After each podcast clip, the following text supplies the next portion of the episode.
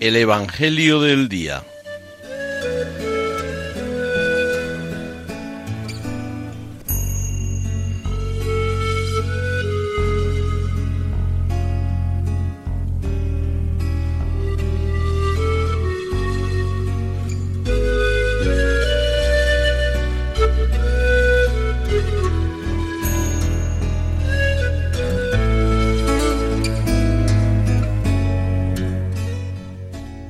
Del Evangelio según San Marcos.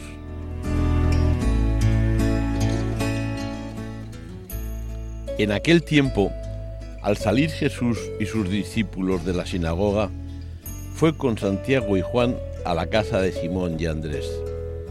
La suegra de Simón estaba en cama con fiebre e inmediatamente le hablaron de ella. Él se acercó, la cogió de la mano y la levantó. Se le pasó la fiebre y se puso a servirles. Al anochecer, cuando se puso el sol, le llevaron todos los enfermos y endemoniados.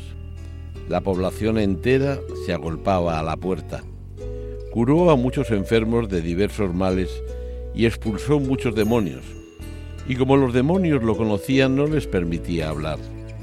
Se levantó de madrugada, cuando todavía estaba muy oscuro. Se marchó a un lugar solitario y allí se puso a orar. Simón y sus compañeros fueron en su busca y al encontrarlo le dijeron, Todo el mundo te busca.